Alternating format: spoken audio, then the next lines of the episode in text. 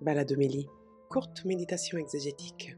Bonjour, je suis Éric Morin du service biblique Évangile et Vie et je vous propose un petit quart d'heure de promenade exégétique à travers les textes de dimanche prochain, le 17e dimanche du temps ordinaire. Savoir demander la sagesse, la sagesse du discernement, la sagesse de savoir faire ce qui est bien et mal. Dans la première lecture, au premier livre des rois, nous avons une scène où Salomon vient demander à Dieu d'avoir la sagesse pour discerner le bien et le mal. Euh, il vient d'être couronné roi, son père vient de décéder, le voilà seul, et il éprouve la lourdeur de la tâche qui est la sienne, gouverner, régner au nom de Dieu sur le peuple de Dieu, afin de le maintenir dans l'alliance avec Dieu. Et pour ça, il demande à Dieu la sagesse, c'est-à-dire savoir discerner le bien et le mal, savoir prendre les bonnes décisions au bon moment pour servir le peuple de Dieu. Il ne demande pas le succès, il ne demande pas la richesse, il ne demande pas la gloire. Et du coup, Dieu lui dit, puisque tu as demandé la sagesse, je te donne la sagesse, et en plus tu auras la richesse, le succès et la gloire. Alors, il n'est pas la peine d'interpréter le texte pour en faire une stratégie, demandons ce qu'on veut pas et Dieu nous le donnera. Non, ça ne marche pas comme ça, bien évidemment. Mais c'est parce que justement, il a demandé la sagesse que par la sagesse que Dieu lui donne, alors il réussira dans ses entreprises et pourra obtenir euh, la richesse et la gloire. Ce texte est écrit comme un portrait du roi idéal. Salomon, c'est le fils de David, au sens messianique du terme.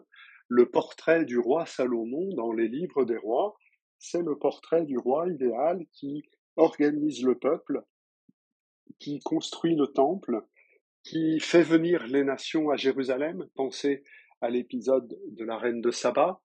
Euh, voilà, autant de fonctions, autant de missions qui reviennent au roi Messie pour permettre à, Dieu de donner sa bénédiction à Israël et par là de faire connaître le Dieu unique et trois fois saint à toutes les nations alentour.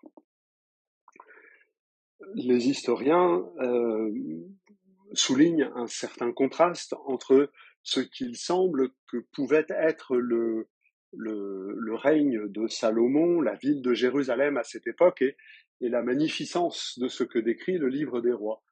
Euh, avec sa pédagogie habituelle, le livre des rois met les choses euh, qui fonctionnent bien au début. Le principe fonctionne bien. Puis après ça, dans l'histoire, les choses vont se dégrader. Il n'y aura pas de successeur de David qui soit à la hauteur des rois David et Salomon, sauf peut-être à la fin le roi Josias, mais c'est autre chose. Euh, voilà, c'est qu'on regroupe tout ce qu'ont fait bien les rois au début, pour en faire comme une sorte de portrait eschatologique. Le texte est écrit quand il n'y a plus de roi, quand il n'y a plus de fils de David sur le trône. Et donc le, le, portrait du roi Salomon est un portrait du Messie selon le cœur de Dieu, celui qui, comme le dit Saint Paul, va déployer la sagesse et la puissance de Dieu. Euh, sans, sans cette sagesse, la puissance n'est rien. Si Dieu déploie toute sa force, alors plus personne ne résiste. Il faut la sagesse, le savoir-faire, le tour de main, le tour de cœur, le tour de mots, qui permet à Dieu de déployer sa puissance à la juste mesure de ce dont nous en avons besoin et de ce dont nous sommes capables de, de l'apporter. Dans la deuxième lecture, la lettre aux Romains est elle aussi euh, une leçon de prière comme les, comme les dimanches derniers. Euh, le fruit de la prière, c'est justement cette sagesse, ce discernement euh, dont nous avons besoin.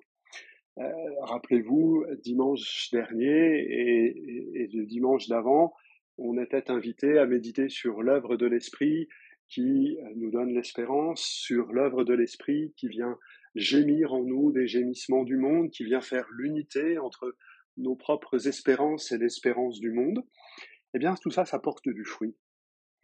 Tout ça, ça porte du fruit parce que quand nous sommes en prière, euh, tout concourt, hein, Dieu fait tout lui, fait lui-même tout contribuer au bien de ceux qu'il aime. Le temps de la prière est un temps où on peut accueillir les événements de notre vie afin qu'ils deviennent une histoire d'alliance.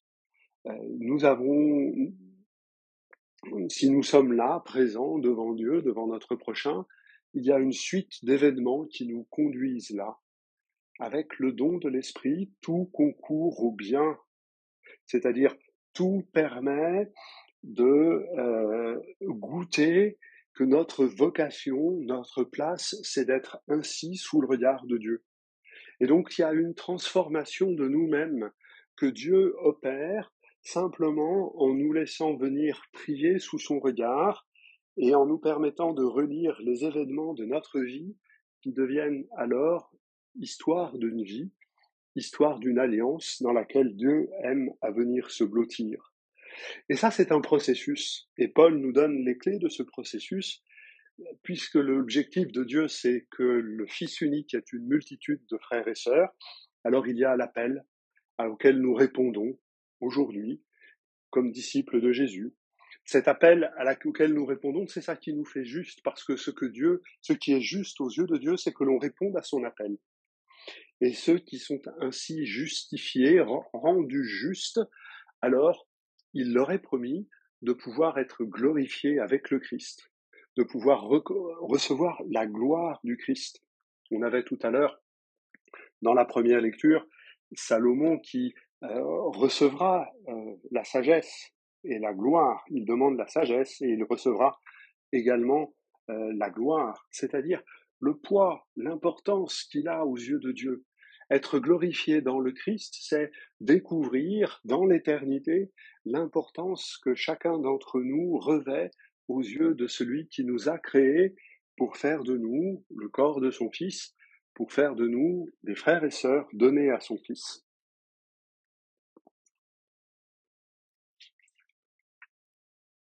Dans l'Évangile, euh, nous avons la conclusion de ce discours en parabole, tout le chapitre 13 de l'Évangile selon Saint Matthieu, un discours de Jésus en parabole, un discours de Jésus sur les paraboles, un discours de Jésus sur la parole de Jésus qui se donne en parabole comme une semence qui va pouvoir porter du fruit progressivement. Et là, nous avons trois petites paraboles euh, qui veulent nous mettre devant un choix et si vous avez trouvé quelque chose de précieux, de quoi êtes-vous capable? Et je voudrais souligner que la première parabole, c'est pas très moral. Hein. Euh, découvrir un trésor, le cacher dans un champ, acheter le champ euh, euh, pour pouvoir devenir propriétaire du trésor, je suis pas sûr que ça soit très moral. Peut-être d'ailleurs l'événement a-t-il eu lieu au temps de Jésus? Et Jésus se sert de cet événement dont on, devait quand même dire quelqu'un avait exagéré, et on dit, euh, Jésus dit, ben, et pour le royaume de Dieu, qu'est-ce que vous êtes prêt à faire? Est-ce que vous considérez que le royaume de Dieu, c'est un trésor?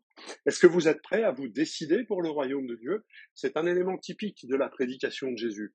Il y a urgence à se décider pour le royaume. Comme le dit un, exégète euh, allemand, Joachim Jeremias, plus tard, c'est trop tard. Et c'est donc maintenant. Et pareil, la, perle fine.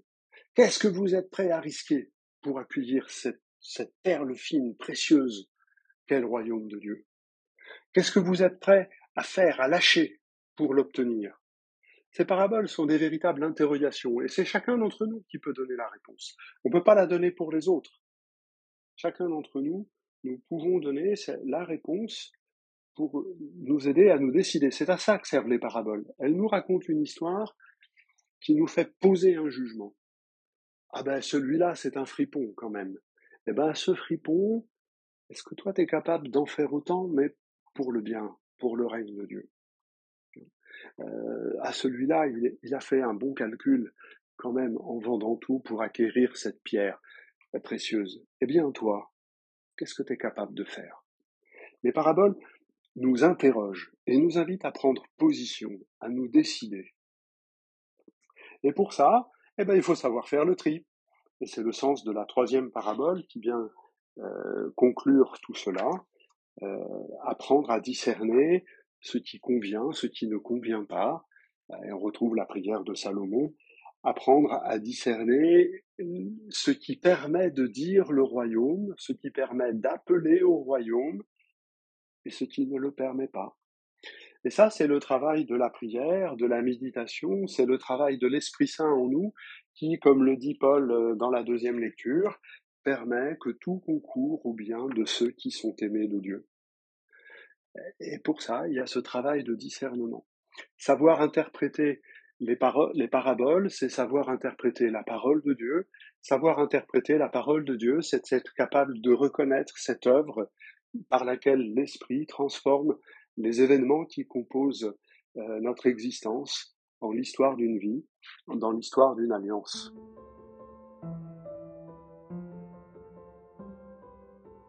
Voilà quelques rapides éléments de réflexion euh, autour de cette liturgie où nous sommes vraiment invités à demander la sagesse et le discernement pour nous laisser transformer par l'œuvre de l'Esprit.